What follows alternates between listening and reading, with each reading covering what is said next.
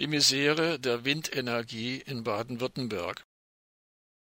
Im ersten von Winfried Kretschmann unterzeichneten Koalitionsvertrag aus dem Jahr 2011 war die Ankündigung zu lesen, bis 2020 soll die Windenergie in Baden-Württemberg so weit ausgebaut werden, dass sie zehn Prozent der Stromerzeugung deckt. War diese Ankündigung im Kern schon reaktionär, so unterbot die Landesregierung diese klimapolitische Dystopie sogar.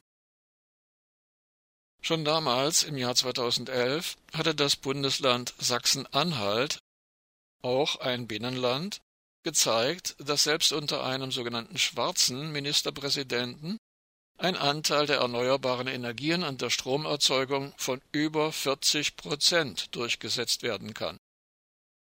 In Baden-Württemberg war allerdings schon im Jahr 2011 klar, dass die Ankündigung im sogenannten grün-roten Koalitionsvertrag realistisch als Zielvorgabe zu verstehen war, den Ausbau der Windenergie in Baden-Württemberg weiterhin zu bremsen. Tatsächlich unterlag der Ausbau der Windenergie in Baden-Württemberg in den darauffolgenden Jahren noch härteren Restriktionen als zu den Zeiten der Ministerpräsidenten Teufel, Oettinger und Mappus. Um wenigstens das 2011 verkündete mickrige Ausbauziel von 10 Prozent Windenergie an der Stromerzeugung bis 2020 zu erreichen, hätten in zehn Jahren 1200 Windkraftanlagen a 3 Megawatt, also jährlich 120 Windkraftanlagen mit einer Gesamtleistung von 360 Megawatt errichtet werden müssen.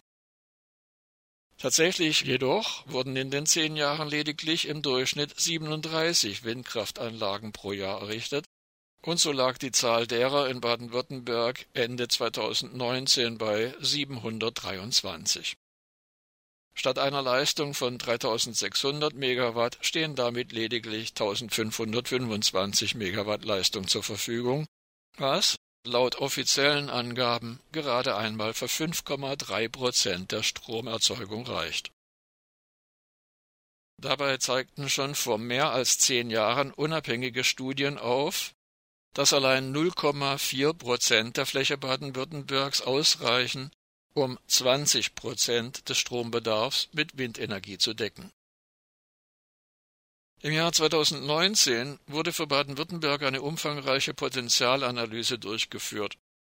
Aus dieser geht hervor, dass mindestens eine Fläche von etwa 220.000 Hektar für die Errichtung von Windkraftanlagen geeignet ist. Dies entspricht rund 6,2 Prozent der Fläche Baden-Württembergs.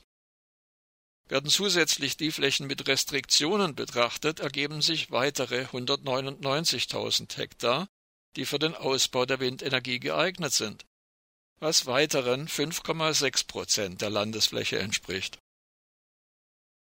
Doch all diese auf Papier gedruckten verheißungsvollen Zahlen sind Makulatur, solange in Baden-Württemberg politische Falschspieler, die sich als Grüne ausgeben, am Ruder bleiben. Durchgesetzt hat sich die Erkenntnis offenbar jetzt auch beim Bundesverband Windenergie BWE, dem bedeutendsten Branchenvertreter für Windkraft in Deutschland. So beklagt dieser in einer Pressemitteilung vom 26. April, in Baden-Württemberg sorgten, so wörtlich, kräftezehrende Genehmigungsverfahren für die miserable Entwicklung der Windenergie. Und explizit heißt es darin, Zitat, mit der Bundespolitik hat das wenig zu tun. Die Ursachen sind landespolitisch hausgemacht. Ende des Zitats. Mahnend erinnert der Verband, Zitat, Dabei ist Klimaschutz ein Wettlauf gegen die Zeit. Ende des Zitats.